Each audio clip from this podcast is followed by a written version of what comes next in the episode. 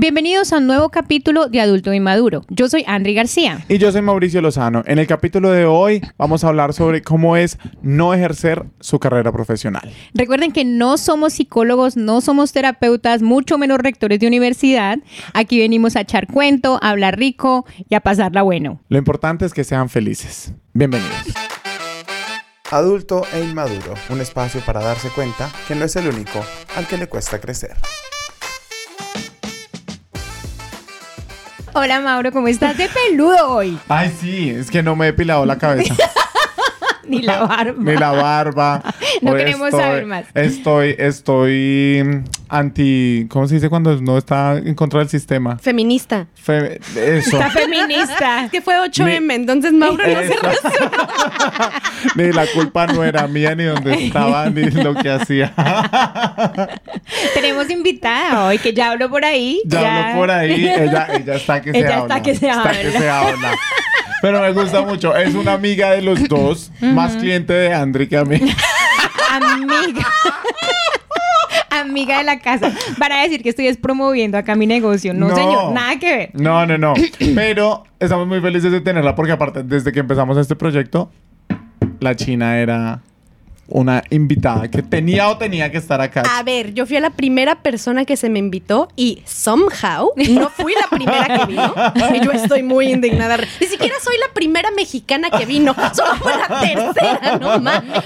Pero mira, la, la ventaja de eso es que si te hubiéramos invitado de primeras, te hubieran visto tres y te hubieran escuchado tres personas. Cierto. Exacto, ahora son cuatro. Y yo hubiera sido uno de son- ellos. Exacto. Y nosotros otros dos. Así que ahora por lo menos te van a escuchar otros tres Sí. gaticos y además tenemos video, entonces te pueden ver. Perfecto. Oye, yo tengo que decir que estoy muy decepcionada que nadie me avisó que me iban a grabar. Me hubiera vestido. No. No, es la sorpresa. así es que 8M. Y la culpa no era mía. El día de hoy, mi gente linda y bella y mis gatos adultos e inmaduros, vamos a hablar de un tema que yo sé que le pasa a mucha gente. Un tema que mucho, eh, según mi investigación, el 30% de las personas que se gradúa de la universidad no trabaja en el área en la que estudiaron. ¿Eso es global? Eso es en México, Colombia, Chile. Te creo. 30%, que me parece un número gigante. Y la gente tiene mucho problema como en, en eso, en la identidad. Que es algo que yo me acuerdo muy bien que tú platicabas en el primer podcast, ¿no? Que es esta onda de amarrarte a la identidad de lo que eres como, de lo que haces como lo que eres. Y esa para mí fue una crisis muy grande. Bueno, pero antes de arrancar, queremos introducir a China Ay, formalmente. sí, sí, sí. es que todo mundo sabe quién soy. Sí, sí, sí. Reconocen por mi voz. sí, es como, ajá, China. Perdón, China. gracias por estar acá. Un placer. Bienvenida a este podcast de adultos inmaduros. Tú obviamente eres una adulta e inmadura, lo sabemos. Muy. muy las dos. Bienvenida y gracias por estar acá. Muchas gracias por tenerme. Es un placer. Yo estoy enamorada del podcast y de ustedes. Ay, gracias. Ay. Chinita, cuéntanos antes, así como empezar. ¿Usted fue a la universidad? Yo fui a la Universidad de Guadalajara, que es, tiene, es, es más vieja que el país de Nueva Zelanda. Eso Es Wow. una universidad decir. socialista. O sea, No, pero, pero de las chidas, que Sí, es- sí, sí. sabes que hay que pelear por entrar, con no hay suficientes espacios para todo el mundo. Sí, sí, sí. Obviamente, como toda universidad socialista, es una pequeño desmadre slash mafia, todo lo que Sí, sea, sí, pero sí. sigue siendo educación pública, lo cual para mí me parece magnífico que existan esas instituciones y por lo mismo yo tengo el enorme privilegio de no tener un student debt. Uy, Claro. Ujú. Importantísimo. Oiga, acá en Nueva Zelanda no es la, la cuestión de la universidad pública y, No existe. esto no existe, ¿no? No. Antes la universidad te pagaban por ir a la universidad. Te a, por- a mi suegro le pagaron por ir a la universidad, no la terminó y se fue de vago. y hoy en día al contrario. Lo que Hay es lo que recibir cosas gratis. Lo que recibir cosas Eso. No se gratis. valora. Eso. Pero bueno, Chinita, ¿qué estudiaste? Yo estudié artes audiovisuales, que es la manera como rimbombante que le ponen a cine. Cine, y televisión. Cine y televisión. André, ¿tú qué estudiaste? Administración de empresas. Pero Oigan. no terminé. Ay. Contabilidad y finanzas sí la terminé. Ok. Y ahora, yo estudié comunicación social y periodismo. Ujú. ¿Trabajan, ustedes trabajan en el área? Tengo una respuesta complicada al respecto. Ok. Yo no trabajo en el área de cine. He hecho cosas de cine y, y de repente por ahí salen proyectos. Sin embargo, yo digo que sí hago lo que fui a estudiar. Porque yo decidí ir a la escuela de cine porque quería contar historias. Y Se fue un exactamente mental totalmente. hermoso. En mi escuela, o sea, yo quería aprender específicamente, quería contar historias en cine. Yo quería ser guionista. Sí. Era lo que yo quería. Yo quería escribir para el cine. Pero es una escuela que te forma, obviamente, pues es que el cine es muy amplio, ¿no? Entonces tienes que estudiar de todo. Pero estando allí aprendí realmente en lo que más se enfoca, porque hay tres escuelas de cine muy grandes en México, así como las top, top. Dos en, en la Ciudad de México, que son el CUEC y... Y se me escapó el nombre de la otra, pero es la más grande, eh, la de la UNAM. Y este y el Quad, que es la de la de Guadalajara. Y este y las otras dos son maravillosas, sobre todo porque son muy técnicas, pero mi universidad se enfoca en el contenido. Y entonces aprendes a editar, pero aprendes a cómo editar es contar historias con imágenes. Aprendes a dirigir, pero es cómo almacenar las imágenes para una historia. Bueno, Adelante. para poner en contexto a los oyentes, a los que están, los tres gaticos que nos están escuchando, gaticos. ¿en ¿qué es lo que estás haciendo en este momento? Porque estás diciendo, ok, Esa es Sí. la otra. Sí, sí, hago eso, pero ¿en cuál de todos mis trabajos? Exacto, ¿qué es lo que estás haciendo en este momento? Porque dices que cuentas historias. Sí, Ok. yo tengo tres trabajos. Ajá. Eh, en poquitos. Ella se quiere tomar sí. todos los salarios de, de toda Nueva Yo vine Zelanda. y dije, a ver, Y kiwis, paga taxes quítense en que ahí vengo. Y, lo, y pago taxes Ella es avarienta. Eh, mi trabajo, que es como el que, el que me da... El que paga la renta. El que paga la renta y los viajecitos y el acá. Ujú. Ese es, es, eh, soy manager en una escuela de idioma. Eh, además tengo un trabajo que es un turno semanal como guía turística para Hueta, que además esa es otra cosa. Yo, una de las razones por las que estudié cine es porque quería trabajar en Hueta, que es la compañía que hizo El Señor de los Anillos. Y bueno, no estaré haciendo cine, pero... pero ahí va llegando, ahí va llegando. Sí. Estoy limpiando. Sí. Que me toca, ¿eh? me toca limpiar las, las, las figuras coleccionables que hacen sí, con sí. un pincelito. Y, ni, ni, ni. Yo soy la más feliz limpiando los trolls así. ¡eh! Y la otra... Ese está aquí en Oakland, ¿no? Eh, sí, Unleashed. Mm. Está en el Sky City. Si no han ido, vayan, es padrísimo. Es, es un mock-up de cómo se, se, se crean la- los efectos visuales Ujú. que bueno, hace pero chévere, por lo menos estás ahí medio cerca a lo que querías. Ah, Y además por ahí salen otras oportunidades. Y en sí, ese trabajo me lo dieron por ser performer, que es mi otro trabajo. Mi otro trabajo es, dentro de sí, tres trabajos. Productora, escritora y performer de artes escénicas. Eh, yo, eh, empezó como estando, pero hoy en día eh, es impro y es teatro Mm. y es muchas cosas. Bueno, aquí hay algo porque tú empezaste a trabajar en la escuela hace dos, Dos años, casi tres. Ajá. ¿Qué hacías antes de trabajar en la escuela? Estaba de barista. Ok, haciendo barista, cafés. Haciendo café. Y antes de eso, eh, de mesera. Entonces, de mesera me volví Sí. barista, que eso es como moving up en el sí, sí, style. Eh, y de ahí agarré la escuela y estaba en la escuela y tenía un turno de barista por ahí, que eso fue lo que eventualmente cambié por Hueta. Y, y bueno, en Hueta estoy fascinada. Bueno, pero espérate. Porque ahí pasa, digamos, ni- ninguno de los tres está trabajando, digamos, como full time o vive de la, paz Por de la supuesto. pasión. Bueno, tú por sí. supuesto. No, Ah. pero, pero mira que, o sea, no, porque tú querías ser reportero, yo ¿no? quería hacer, y yo para Y tú mí... estudiaste eh, comunicación para ser comunicación para ser reportero. reportero. Y para mí Ujú. eso de la radio era lo máximo y trabajé en eso en Colombia, pero cuando llegué acá, pues obviamente uno ve que las limitaciones, o sea, que el idioma y todo eso limita. y toca comer. Y que Y la experiencia que tiene uno latino, pues no siempre es así como muy válida en todas las áreas acá. Exacto. Depende Ahora, de que venga para uno. ustedes, para usted, no sé, digamos en la parte de la contabilidad, digamos en estas áreas que son más como de gente y de, de, de Conexión. conexión y todas esas, a uno le duele de pronto un poco más deshacerse del título. A mí me dolió bastante en el ego, no sé si te pasó lo mismo, irme a meseriar o irme como a, a, a, a ser barista, porque como la persona que trabajó en radio, A mí no me molestó irme a eso. Me molestó estar ahí atorada como seis años. Esa fue la parte que me dolió. Yo venía muy preparada que me iba a tocar eso, pero que no, sal- no salir de ahí y no salir de ahí y no salir de ahí, me dolió mucho en el ego y sobre todo en las conversaciones con mi mamá. Porque es fecha, es fecha que hablo con ella y por qué no estás haciendo cine. Irónicamente, Claro. irónicamente para mí, me di cuenta la última vez que estuve en un proyecto de cine, que lo disfruté mucho, pero porque fue corto, que yo no estoy haciendo cine porque no quiero. Ahora, yo fui a la escuela de hacer cine, me enseñaron a contar muchas historias y me enamoré de esa parte. mm, La parte de producción, que aparte yo era lo que estaba haciendo mucho ya producción, en sí producir una película es muy chévere, pero primero que nada, es tan, te consume tanto que Mm. yo lo he visto acá la gente que hace Sí. cine, que intenta hacer comedia o intenta tener proyectos personales fuera de eso y no lo logran. O sea, te Sí, consume, te, vuelves consume eso. completamente. Y segundo, en gran parte por eso, es un ambiente algo tóxico. Sí. Mm. Pero espérate. Irte, o sea, no salías de ahí, no salías de, de Hospo. Obviamente, el darte cuenta que no estás haciendo cine porque no quieres, eso fue un lujo que te diste cuando salió esta oportunidad. Exactamente. Pero en esos momentos donde uno está eh, trabajando en cafés y en restaurantes, o sea, uno todavía se tiene la etiqueta y la gente te pregunta, ¿a qué te dedicas? Y lo que yo me, yo me acuerdo que yo lo respondía, en Colombia yo era periodista, ya. acá Soy mesero. estoy en un intermedio. A ti te pasó lo mismo, Andri, cuando, cuando, cuando llegaste y no, o sea, como que empezaste a conseguir trabajo, tú no trabajas en contabilidad, ¿No trabajaba en contabilidad? no trabajas en estos momentos en contabilidad. Tiene que ver con contabilidad. Pero la parte de mi, mi full-time job, mi Ujú. trabajo full-time que tengo, sí tiene que ver con la parte de finanzas, un poco.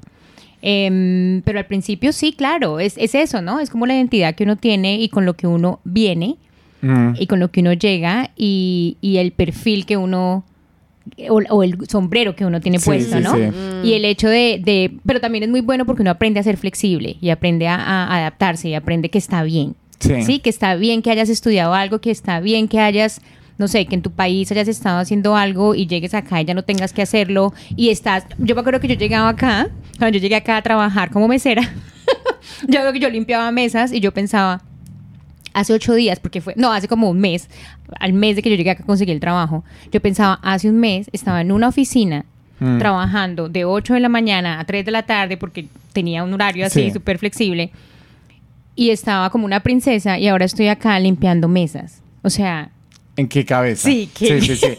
Aparte, a mí me parece interesante resaltar que uno va a la universidad, sí, muchas veces es para conseguir el título y todo, pero en ese proceso hay muchas cosas que uno que uno aprende que son para la vida, literal. Exacto. O sea, aprendes a convivir con gente que no piensa igual que tú. Mm. Aprendes a, a dar ideas y a como el problem solving de- en que no todo va a ser como a ti se te da la aprendes gana. disciplina, Aprendes aprendes, disciplina, interpersonal skills, aprendes Aparte, mi universidad fue súper intensa, porque como está pagada por el Estado, eh, pues, y además los maestros que la fundaron, que a mí me tocó todavía la camada de maestros que la fundaron, son como súper, so- son muy de izquierda y están, eh, es con el dinero del Estado y se necesita equipo muy caro para esa carrera. Solo aceptan 15 estudiantes por año de, de 500 aplicantes. Y la China fue uno de esos. Y yo fui una de esos, pero es un... Esa fue también parte de- del, como dicen en inglés, el chip on the shoulder que yo traía, que a mí, o sea, el director de la escuela, que era un documentarista de la USSR que se acordaba de cuando los nazis habían marchado en... O sea, un señor intenso. Era como, si tú no estás haciendo cine que mejore el mundo, si tú no estás haciendo arte que mejore el mundo, estás desperdiciando los taxes del país que te están dando una educación. Entonces, para mí era como... Bueno, le hacerlo, estoy que quedando mal a todo sí. México. Sí. Bueno, y hablando de eso, por ejemplo, en algún momento a ti, China, o a ti, Mauro, te, les, les cuestiona, se cuestionan ustedes diciendo como, ¿qué carajos estoy haciendo con mi vida? ¿Por qué no estoy ejerciendo? Ya ¿Por no, qué no estoy no, haciendo ya no. cine? ¿Por qué no estoy de reportero o lo que sea? Sí, yo hasta allá. El reportero soy yo. No, ¿sabes? sabes? A mí, a mí, ¿en qué momento me, me, me dejó de cuestionar? Cuando entendí que la vida no, se me, no era el trabajo. Cuando entendí que yo no era Mauricio el comunicador o Mauricio Mm. el periodista. Y es, pero eso lo entendí hace literal dos años. O sea, como que el trabajo se acaba y tu vida empieza. Mm. Para mí fue un poquito más, más largo que, que eso. También fue hace como dos años, pero, pero pues yo tengo un poquito más tiempo. Eh, Me tomó como cinco años de estar acá, de como. Porque además yo me vine acá y empecé a hacer comedia. Yo empecé a hacer comedia tres meses antes de venirme acá. Entonces, cuando yo me subí a un escenario en México, mi plan de voy para allá para trabajar en Hueta, out the window. Yo me voy a hacer el next flight of the Concords. Sí, o sea, sí, sí. eh, me enamoré. Me, me salía más fácil contar historias en el escenario. Pues que aparte yo quería ser guionista porque de chiquita yo quería ser storyteller, quería ser cuentacuentos. sí, sí. Entonces, bueno, me vine acá y, y sí le estaba dando durísimo a la comedia y estaba haciendo mucha comedia, pero mi progreso dentro del mundo de la comedia no se veía como yo pensaba que se tenía que ver, ¿no? Que es este de A vas a B y C, A y luego Obvio. estás en la tele. Y no me estaba saliendo eso, y entonces era como, ni estoy haciendo cine, ni me está saliendo esto, crisis de identidad masiva, literal depresión. Y un día entendí que yo lo que quería era contar historias y lo Mm. estaba haciendo. Pero eso es muy, impo- eso es muy Mm. importante también uno saber qué es lo que quieres. Exacto. Y ese no, es no el tanto proceso qué es de lo aprender. que quieres, sino para qué lo quieres. Exactamente. Exacto. Entonces, ¿Para mí fue como, yo siento que, porque a mí mucha gente me lo ha dicho, tu comedia, tus sets están muy bien armados. O sea, más allá de que si eres chistosa o no, ta, ta, ta, que eso, you crafted, lo trabajas, lo trabajas. Sé contar muy buenas historias porque fui a esta escuela de cine. Porque ellos, como me enseñaron en cada disciplina cómo usar los elementos que Mm. tienes para contar historias, eso yo lo puedo traducir a lo que sea. Obvio. Y es lo que hago en el escenario. Pero ahí va, ahí va entonces lo que, lo que acabamos de decir. ¿Para qué, o sea, esa, en, en esa pelea de identidad, ¿para qué quiero trabajar en mi área? O sea, tengo muchos amigos acá en Nueva Zelanda específicamente y en Colombia también que, que no han podido traba- conseguir trabajo o establecer un trabajo en su carrera, que les cuesta bastante irse a trabajar a un call center o algo así, o porque simplemente no es lo que estudiaron eh, y porque se quedan en el soy ingeniero, Mm. soy esto, Soy estudié abogado, cine, soy soy abogado, exacto. Pero entonces, ¿en qué momento uno hace esa transición de yo tengo que hacer algo que a mí me haga feliz y de pronto hasta la carrera no lo hace feliz? Es que es eso. O sea, a mí como que me costaba aceptar que en realidad producir cine, aunque es muy divertido, hacerlo como carrera, o sea, que eso fuera mi carrera, que termina siendo una hora, una semana de 50, 60, 70 horas, no me hace feliz. Sí. Y hacer comedia full time, híjole, si lo, pues, para empezar, menos mal que no lo intenté, porque a la hora que me agarra la pandemia me hubiera llevado por las patas. Sí, sí, sí. Entonces yo decidí hace ya un rato que tener una vida estable me permite hacer todas estas creaciones Sí. y, y que no lo tengo que hacer por la necesidad de que si no me voy a morir. Es, lo estoy haciendo porque necesito contar esta historia, no porque si no, no tengo de comer. Bueno, y ahora, ¿qué tanto afecta eso al trabajo, de, al trabajo que paga la renta y paga, o sea, al trabajo que uno le da la plata? Mientras el resto explota. Pues depende del trabajo que De- tengas. Exactamente. No, obvio, porque yo soy una persona que yo soy muy positivo con todo lo que hago. Yo hago las cosas de, de buena, de buena gana y tra- trato como de ponerle actitud y toda la vaina, pero con el tiempo he aprendido que, que hay gente que va a ser mejor que uno, que hay gente que va a tener más experiencia que uno, que hay gente que va a ser más talentosa que uno, pero no todo el mundo tiene las mismas ganas que uno tiene. Y no hay mejor, o sea, no hay persona más difícil que competir que la persona que en realidad quiere las cosas. Sí. Pero el problema es ese. ¿Qué tanto uno quiere las cosas y uno sabe lo que quiere? Normalmente cuando uno está como en esa falta de identidad de llevo cuatro años por fuera de mi carrera, o sea, no tengo, hace cuatro años no tengo identidad, ¿qué voy a hacer con mi vida? Quiero, o sea, quiero, en serio, quiero volver a, a donde estaba inicialmente. Pues ese es el conflicto que tiene muchísima gente que termina de estudiar, Mm, tiene su, su diploma en la pared súper lindo y no encuentran trabajo, por ejemplo, Mm. Sí. o deciden salir del país a hacer alguna cosa y vuelven a su país y no encuentran trabajo y, y ese, es, ese es el conflicto, ¿no? Porque hablábamos inicialmente de la identidad y eso es el, el- no solo la identidad, también es como la, la decepción para tu familia, Sí. la Y plata que sí. invertiste, el tiempo que invertiste, ¿no? Es todo eso y como que la gente dice que, ¿Pa qué? que sí, exacto, ¿qué voy a hacer con todo eso? Y ese es el conflicto en el que entra la gente y por eso a veces la gente decide incluso ejercer o tratar de ejercer su profesión sin ser feliz. Mm. Solamente por el compromiso, Solo por solamente ejercer. por ejercer. Eso, solamente. porque la otra cosa es que creo que también hay un punto en la vida en, en el que te das cuenta que la carrera no lo es todo, ¿no? Que el trabajo Sí. no es necesariamente lo que te va a hacer feliz. Y por otro lado, para mí ha sido lo contrario, porque me ha tocado tener muchos trabajos que no eran los que yo quería tener y he aprendido que se puede ser muy feliz en trabajos que uno no quiere. Pero sí, Pero, sí, sí, Qué bonito. Es que te quiero preguntarte sobre eso. ¿Cómo, ¿Cómo identificas eso que puedes ser feliz con trabajos que no quieres? Mira, Que no eres feliz. Primero fue que yo de mesera estaba en un lugar que era medio tóxico. Hay muchos lugares así en Hospo. Sí. Y yo estaba en uno particularmente tóxico. Pero había momentos del día que yo no podía dejar de sonreír. Y era como, ay, es que esta parte de Hospo me gusta mucho. Mm. Eh, después me enseñaron a hacer café y me di cuenta que en sí, el, el- o sea, yo hacía un café y era como, ah, Lo lo, lo lindo. trataba como, como un chiste que Sí, había escrito sí. así precioso, ¿no? Y entonces dije, eso quiero. Mm. si tengo que tener un trabajo de algo, es que se haga. Pero yo no construía relaciones muy en serio en mis trabajos, porque para mí era como, esta no soy yo, esto es algo que tengo que hacer. Sí, sí, sí. Luego también tuve un trabajo de oficina por ahí, un interim, que fue como, ay, me logro salir de mesera. Y fue un trabajo de oficina tan tóxico, ya les contaré historias de esto, tan horrible, que yo pensaba que así eran todos los trabajos de oficina. Dije, no, prefiero ser mesera. Y me sí, regresé. Ahí fue que aprendí a hacer café.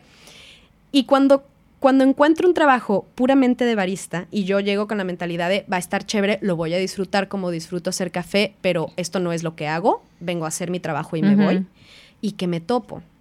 Era, era un lugar chiquitito, entonces solo trabajaban dos personas a la vez, y era el dueño del lugar y yo. Y me topo con este cabrón que a la fecha yo paso Navidad en su casa. O sea, es un güey tan divino que además yo venía de puros jefes horrendos acá que me trataba tan, me, me da- me daba responsabilidades que yo decía, yo no puedo con eso, y me daba cuenta, o sea, me, me hacía sentir bien con mi de, trabajo, sí. eh, como persona era lo que necesites, eh, divino, un hermoso. Y pues me di cuenta que, ok, esto no es lo que soy, Sí.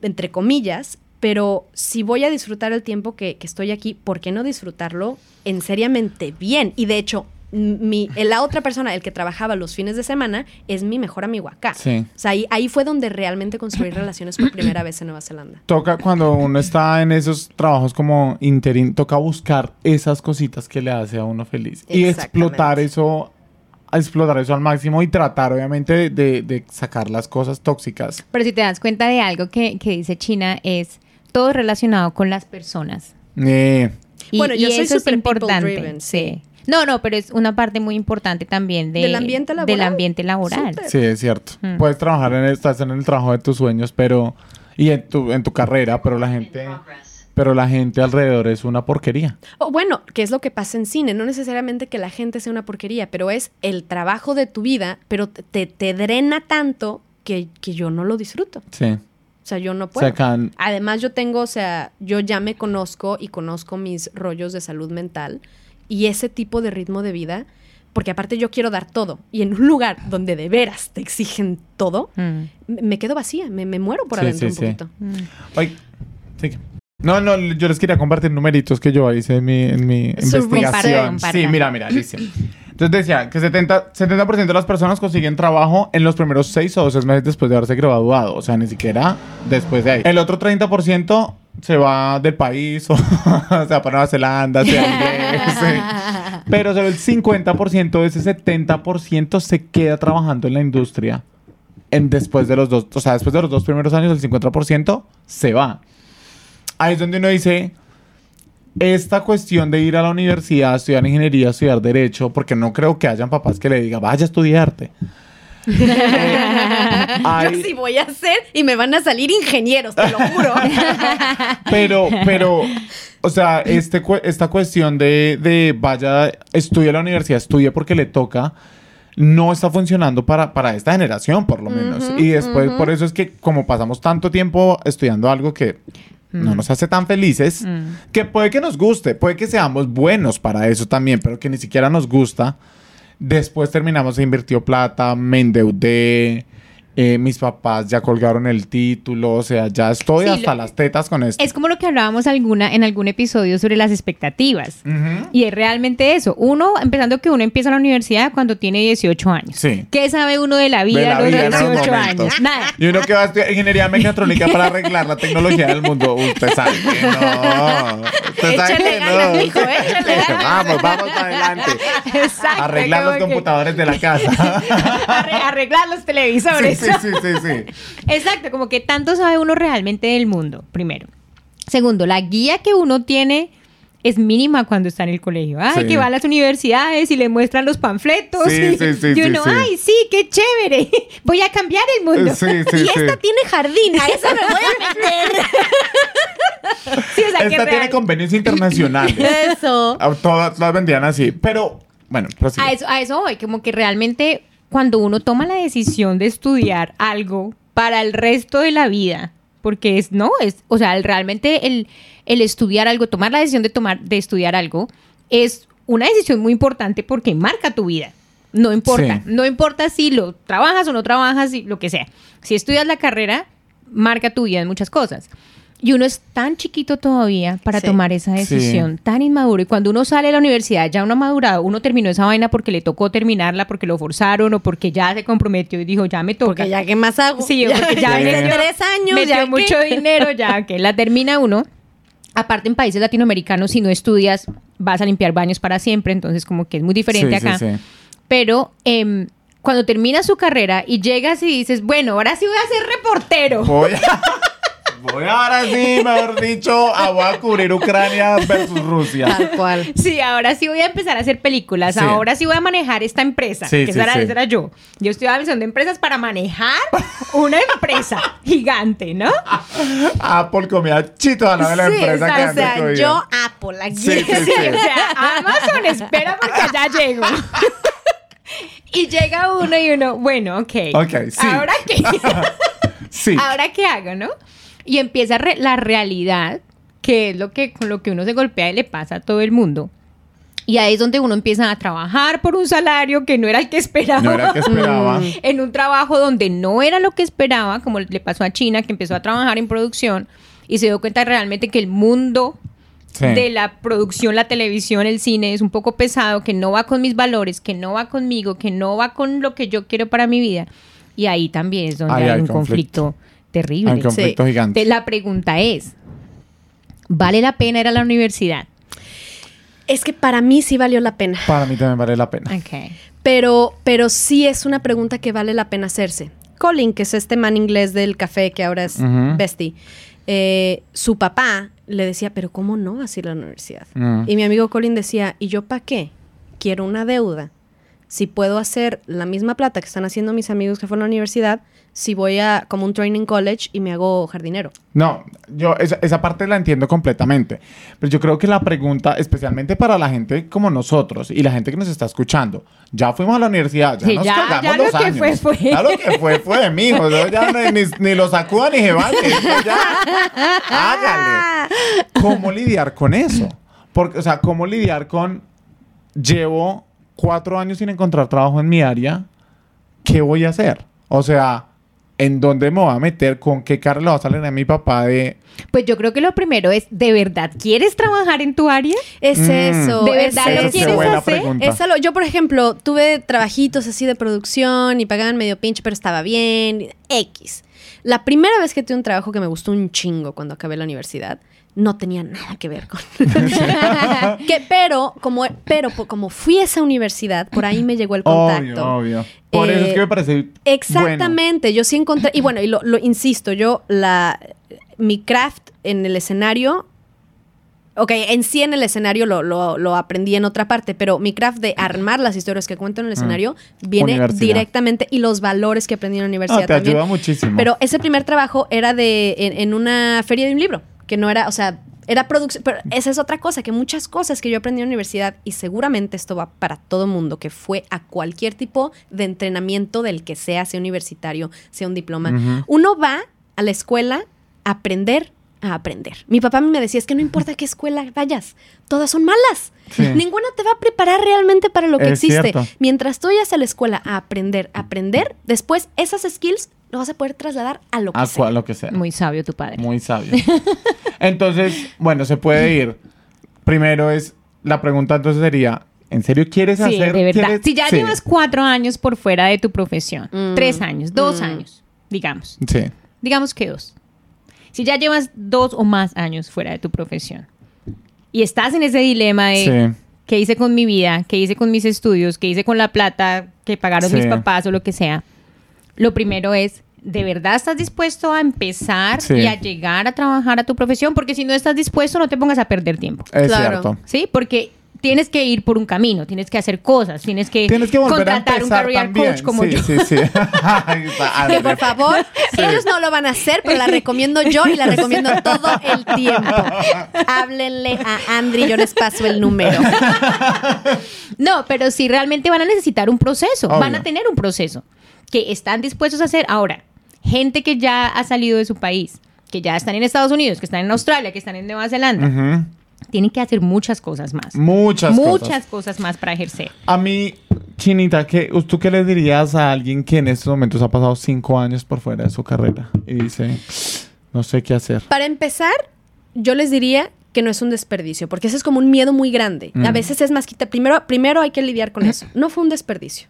Estás en donde estás por la vida que. Así como una relación que se terminó, no fue Sí. un desperdicio. Se aprende Aprendiste. un. Y si no aprendiste, ahí está el pinche Ah, desperdicio. sí, sí, sí. Sí. Y segundo es, como estamos diciendo, a los 18 años, ¿sigues queriendo salir con la gente con la que salías a los 18 Ujú. años? ¿Quieres siguiendo las mismas eh, fiestas a las que... Sí. Sí, a- hoy en día, ¿qué quieres? Y lo que sea es válido. Cuesta cortar con esa Mm. Sí, identidad, entre comillas, Mm. pero Y cuesta Ah. decir, cuesta decirse a uno mismo, en serio no quiero hacer mi carrera. Mm. Cuesta.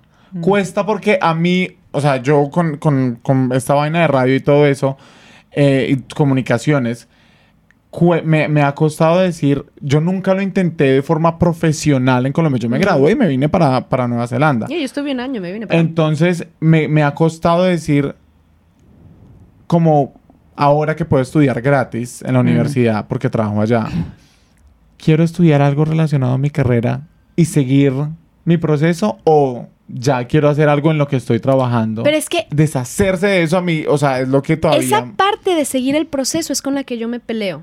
Porque a mí se me hace que si tú ahorita empiezas otra carrera o haces otra maestría, estás siguiendo tu proceso.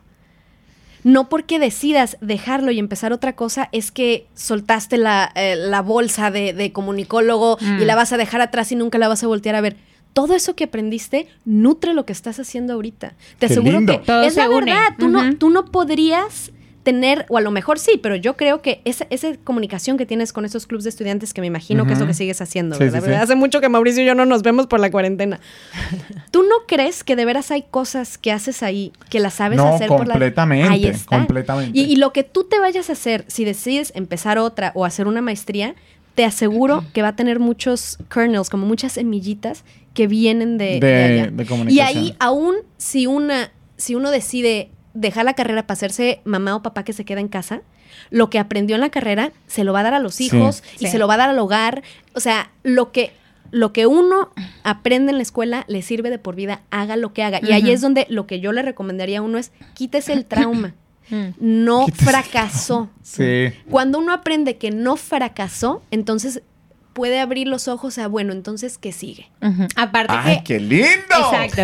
Aparte que esa, esa actitud de la que está hablando China es la que te abre y te permite abrir los ojos a ver lo que hay Mm. más allá. Como que el hecho de que uno aprenda a quitarse ese pinche trauma de la cabeza de que, ay, es que no ejercí, es que no Sí, he sí, hecho, es que no estoy haciendo.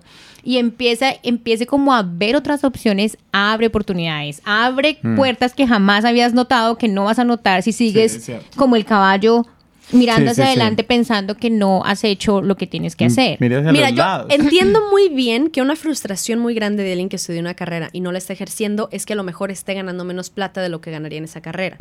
Pero imagínate que por estar entercado en que no estudió, en que no está trabajando en esa carrera, está dejando ir otros trabajos que no son de esa carrera, pero ganarían mejor de lo que están ganando ahorita. Obvio, pero a mí, por ejemplo, esa, pla- esa vaina de la plata, a mí, Andri me, me hizo cambiar esa percepción súper rápido y me dijo, la plata, plata hay. Plata está en Justo todas hoy partes. escuché ese capítulo hoy en la mañana mientras Sí. estaba corriendo.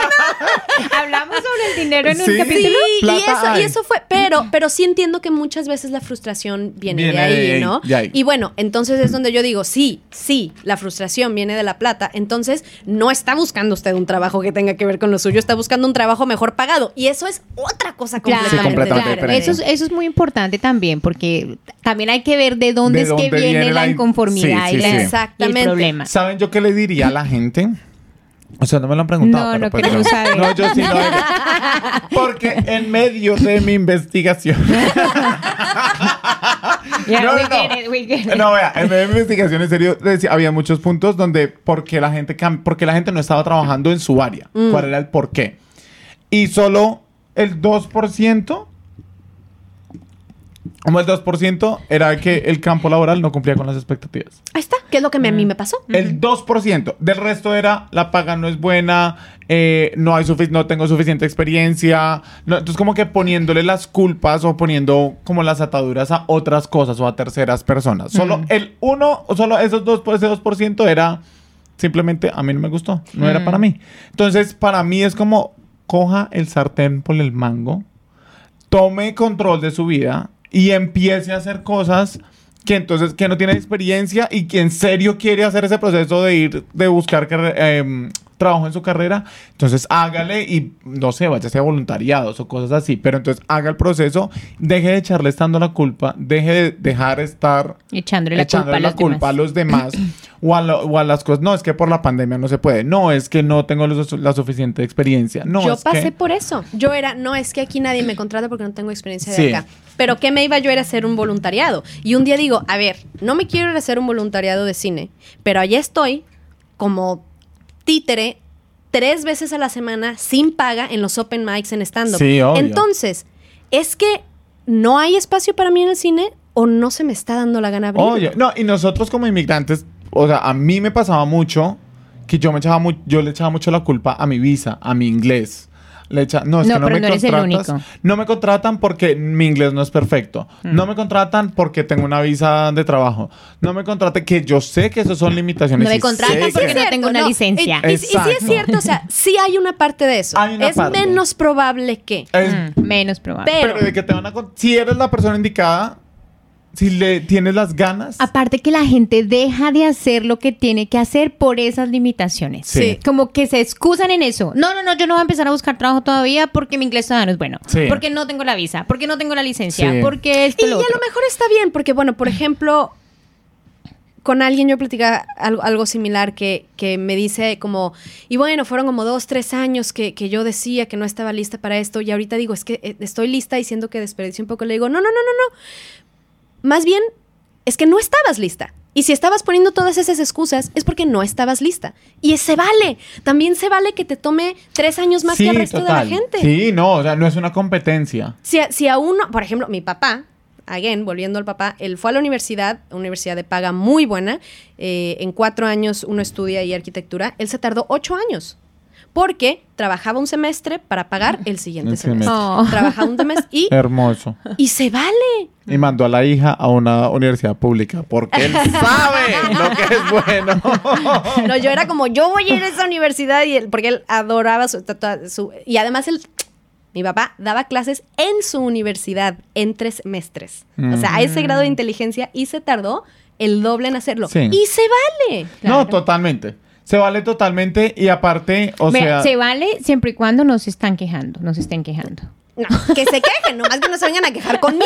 Sí, exacto. Y era lo que yo hacía, yo era es que, Que no los no, no hay oportunidades para mí porque no tengo experiencia acá, no hay oportunidades para mí porque no tengo experiencia acá. Y un día fue como, es que yo no las estoy buscando porque en realidad yo estoy en ese porcentaje que ese campo laboral no me llena. Mm. sí, no, pero, no lo habías, pero no lo No habías lo había descubierto, No no, lo lo había habías visto. aceptado, que es la parte difícil, que es cuando uno dice como, ya, déjalo ir, ya no, Sí. voy, no voy a ser psicóloga más, Sí. ya, déjalo let ir. it go. Bueno, Let it go, let it go. Chinita, llegó el momento de una de nuestras secciones más hermosas en la vida. La pregunta. Sí. Les digo, Ella yo nos soy ha escuchado. Soy fan, su fan.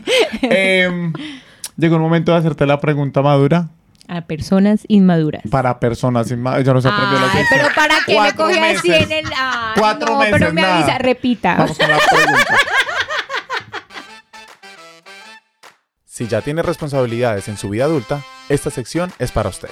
Preguntas maduras para personas inmaduras. Hoy decidimos que vamos a hacer una pregunta random. No tiene nada que ver con el Nada tema. que ver con Estamos el así, tema. impredecibles. Hoy. Rebeldes. Locas, todas. Listo. Chinita, ¿qué es lo que más te disfrutas de la adultez? Y lo que menos te disfrutas de la adultez.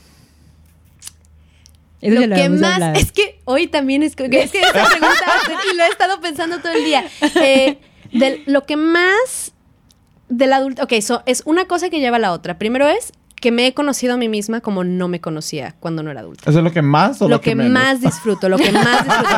Porque conocerme me ha dado muchísima libertad. Yo era de quedar bien con todo mundo, a todo mundo le digo que sí, voy todas las cosas, ta, ta, ta. Y ahora como que, que ya me conozco y sé lo que yo en verdad quiero, sé dónde poner mis huevos en qué canasta. Pero ¿cómo sabes? O sea, ¿cómo, cómo dijiste, ay, me conocí? O sea, ¿en qué momento? ¿En qué? ¿Cuál? es? Porque siempre... Me conocí. Oh, sí, oh, mucho gusto. No, porque siempre hay algo, siempre hay algo, hay un momento de la vida y es literal momento de, de segundos que uno dice, pues madre, esto está cambiando en mí, este no soy yo o lo que yo solía hacer, me estoy conociendo. Bueno, ¿Sí? ese tema que estamos platicando de- del el trauma de no estar haciendo lo que uno debe y no sentirse contento con lo que hace, a mí me llevó a una depresión tan fuerte, eso mezclado con un síndrome que yo no sabía que tenía y que, bueno, ahora que he ido al psicólogo me han, me han, me han hablado, hemos hablado de eso.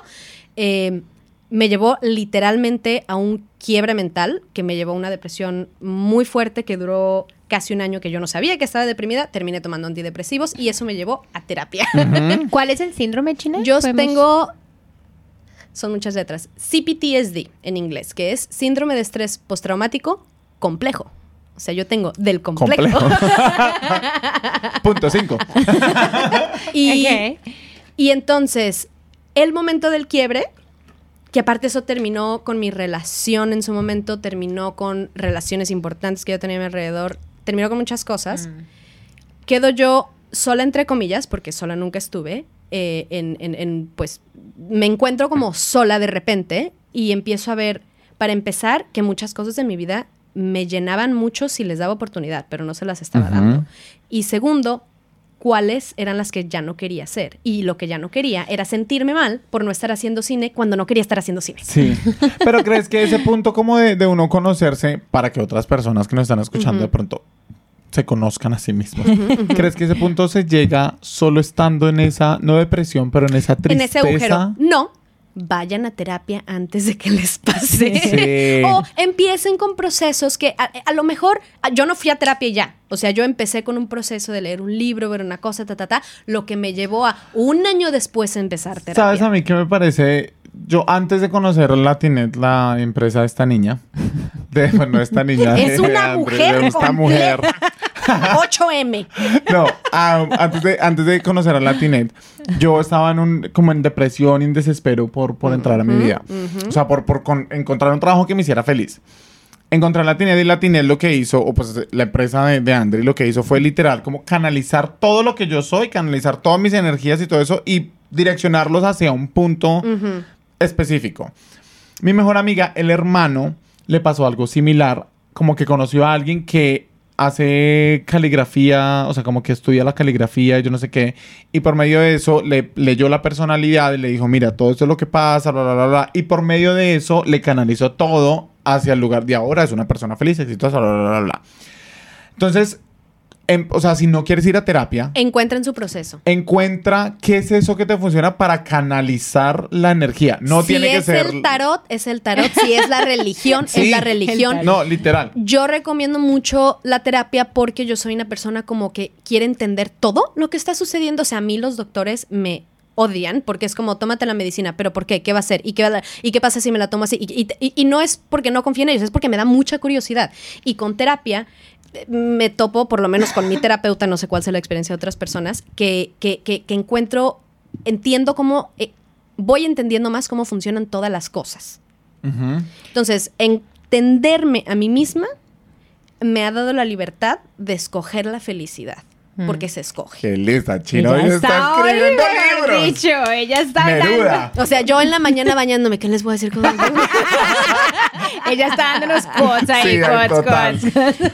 No, yo iba a decir que, mm, que nosotros acá en Adulto Inmaduro estamos tratando de normalizar la terapia. Sí, total. Normalicemos la terapia. La terapia debería ser parte de su rutina semanal. Y le- no, y les quiero decir algo muy importante. Si el primer, segundo, tercer terapeuta con el que van no les funcionan, no se rindan. Yo me rehuí, no, le rehuía a la terapia porque tuve una muy mala experiencia de adolescente. Yo le dije a mi mamá que era bisexual, mi mamá se asustó mucho, me mandó al terapeuta y la estúpida La terapeuta mujer te cacheteó. me dijo que yo nada más estaba intentando llamar la atención de Sí. mis papás. Oh. Y entonces yo fue como, la, la, la, Sí, esto nunca sí. pasó, la terapia no sirve y, y yo no, y Sí, no sí, sé sí. quién soy. Pero se- no, no siempre es el primer terapeuta ya. Eh, no, Sí. pues eh, hay que buscar, como a todo, hay que buscar, hay que tener el proceso. Exacto, como el médico. Ay, yo sí. hoy en día tengo tanto un médico como un fisioterapeuta Obvio. que le puedo hacer todas las preguntas y me entienden. Sí, Sí, obvio, sí. Tienes que dar con la persona que es bien Eso. para ti. Eso es lo primero. Normalicemos la terapia. Sí. Debe volverse parte de la rutina de la vida de un adulto, sobre todo un adulto inmaduro como nosotros, Sí, sí. que estamos figurinados. Estamos, sí, estamos Sí. intentando ahí a ver. Sí. A Ay, ver qué madre, ¿en qué momento? Eso es lo primero. Lo segundo, yo pienso que uno nunca termina de conocerse. Y eso es precioso. Yo creo que uno todo el tiempo y creo que si hablamos con abuelas, Sí. ellas todavía o ellos todavía están en ese proceso de conocerse a ellos mismos, porque uno uno también evoluciona, Sí. uno también cambia, uno aprende qué le gusta, qué no le gusta, qué es negociable, qué no es negociable. Y eso se aprende con la vida, eso no se aprende obviamente se ay- ayuda a la terapia, obviamente ayuda a leer, ayuda al educarse, ayuda a muchas eh, comunicación con Sí, otras sí, sí. personas. Pero es un proceso que dura toda la vida. Entonces, Sí. qué lindo que uno realmente aprenda a conocerse y sobre todo que aprenda a aceptarse Sí. como Sí. es uno mismo. Sí, eso es bien importante. Y eso, eso sí ha sido más cuestión de terapia que yo sola, la última parte, la de aceptarme. Lo que más me decepciona de la adultez, esa me, me cuesta un poquito de trabajo contestarla. sexo? No. ¿El alcohol? El guayabo, Yo he la resaca. dejado de tomar como tomaba de adolescente, pero ahora entiendo que era porque de adolescente pues estaba closeteada y era como yo quería ev- evadir mi vida. Entonces mi relación con el alcohol... Nosotros todavía estamos. Estamos en el closet. No, yo no sé, yo, nosotros estamos allá, tequila tras tequila. Estamos viendo en Narnia. Suena teoría muy china. chévere, llévenme Sí. ahí. No, No, usted es no quiere mentira, volver closet. mentira. a mí ser adulto me hace muy feliz.